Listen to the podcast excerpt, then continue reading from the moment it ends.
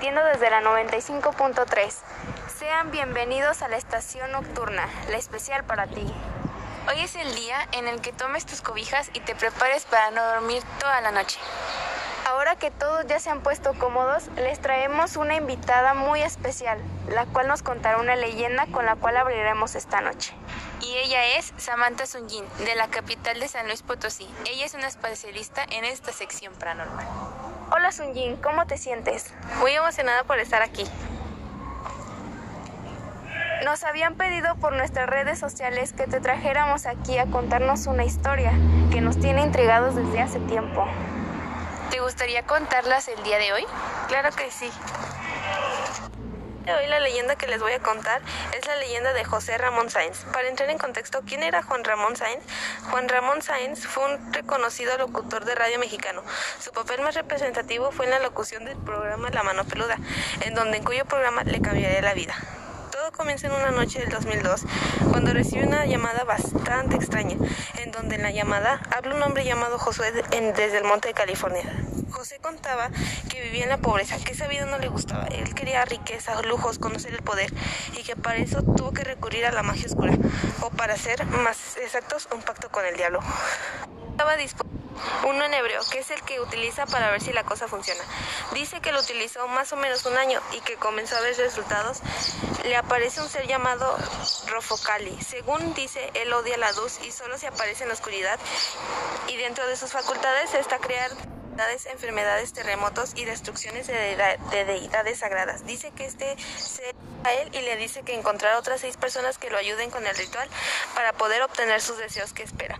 Y él habla unos ocho meses organizando el ritual, se empieza a interesar por rituales aún más oscuros. Y efectivamente entre esos rituales encuentra a las personas que lo ayudan. Y pues comienza a retratar sucesos que le pasan dentro de sus, sus para entregar un alma, pero como decía anteriormente, él no estaba dispuesto a dar la suya, así que debe hacerlo con otra, por lo que comienza a pensar que la mejor manera de hacerlo es tomando el alma de su abuela, ya que decía que él ya había vivido mucho tiempo. Eso será el objetivo, el objetivo principal de entregar el alma, para recibir un anillo con el que va a poder pedir lo que quiera. Entonces va de noche a su casa, pone un poco de cloroformo en su abuela y la asfixia, falleciendo y así entregando el alma. Algo curioso es que la encontraron muerta por causas naturales, disque por un, por un paro cardíaco, y las huellas de él nunca fueron halladas en el cuerpo pero él dice que así fue como consiguió el anillo, con el cual empezó a triunfar. Consiguió su título de analista bacteriólogo y abre su propia empresa, la cual se hace sumamente exitosa, con la que gana 15 mil dólares diarios. Sin embargo, cuando las cosas van yendo relativamente bien, empiezan a ir relativamente mal, ya que el demonio con el que hizo el pacto lo va obligando a gastarse el dinero mismo día. Entonces empieza a meterse en excesos y llega a un punto en que no sabe qué hacer con tanto dinero, pues no podía dárselo a su familia ni a donaciones, porque el dinero estaba maleficiado y solo era para él. Dice que comenzó a asustarse, como ya no le gustaba esta situación, empezó a tener cambios físicos y que comenzó a tener una vida muy martirizada, que no podía hacer nada y se sentía muy mal.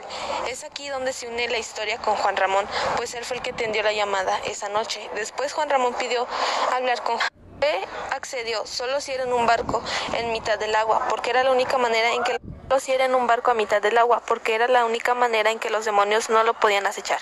Juan Ramón tenía que ir. Dicen que ahí fue donde se sentenció encontrarse con este hombre y que él fue el culpable de llevarlo a la muerte es curioso porque él como el camarógrafo que fue esa noche tuvo que ser internado quirúrgicamente. Y Mario que era en ese momento el investigador disponible también sufrió un aparatoso accidente automovilístico de que murió de peritonitis y se cuenta que Josué fue quien lo condenó porque tenía que llevar otra alma y decidió que sería la de él. Pues él nunca se comprobó nada y Josué había dicho que no lo asesinó, pero sí que había alguien que lo quería muerto, pero que él no fue. Y pues cuentan que durante la llamada se oía desesperado y comienza a pedir ayuda respecto a lo que le ocurría. Juan Ramón empezó a rezar por él y muchas más personas en llamada también empezaron a rezar por él para ayudarlo a liberarlo un poco. Se dice que Josué vomitaba mientras, mientras le rezaban por el en, pleno, en plena llamada. También se dice que antes de reunirse con Juan Ramón, Josué llevaba un guante negro con un anillo que supuestamente era el que le habían dado a cambio del alma.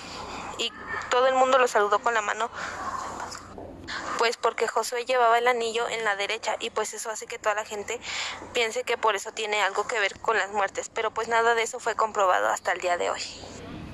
Tal vez no sea el caso más impactante, pero si historia lo hace un tanto particular. Todo queda al ojo del espectador, depende de ti. Sí, de ti que nos estás escuchando, qué pensar. Muchas gracias por venir y esperemos que vuelvas pronto. No, gracias a ustedes por invitarme. Ha sido un placer. En lo que le damos oportunidad de llamar, iremos a un breve comercial.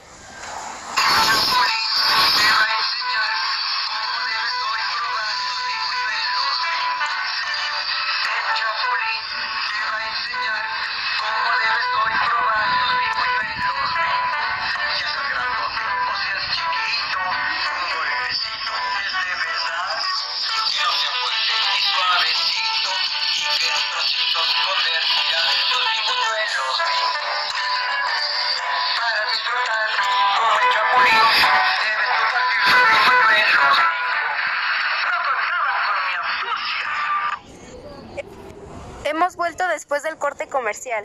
Es hora de contestar sus llamadas, las cuales no han dejado de sonar.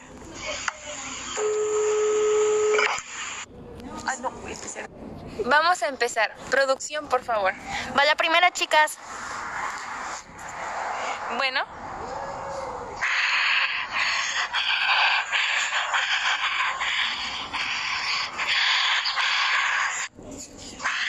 Bueno, mm, seguiremos con la cita. ¿Estás al aire?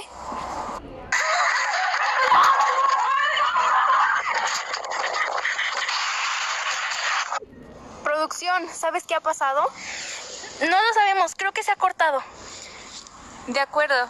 En lo que revisamos, ¿les parece si ponemos una canción para relajar el ambiente tan tenso? Estoy contigo. Los dejamos con Mamá Mía de Ava.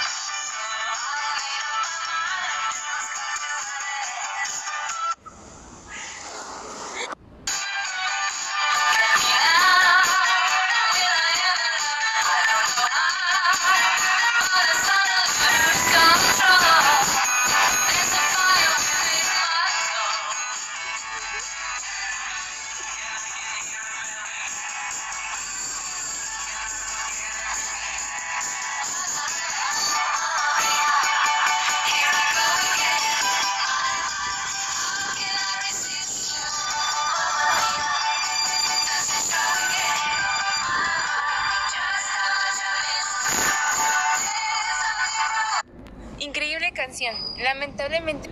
Increíble canción. Lamentablemente se nos ha acabado el tiempo. Esperemos que les haya gustado. Este episodio estuvo lleno de miedo. Y si a ustedes les ha gustado, recuerden poner en sintonía. Recuerden seguirnos en todas nuestras redes sociales para que ustedes tengan la oportunidad de participar en vivo y en directo. Adiós y recuerden, nosotras somos la estación nocturna 95.3, la estación especial para ti.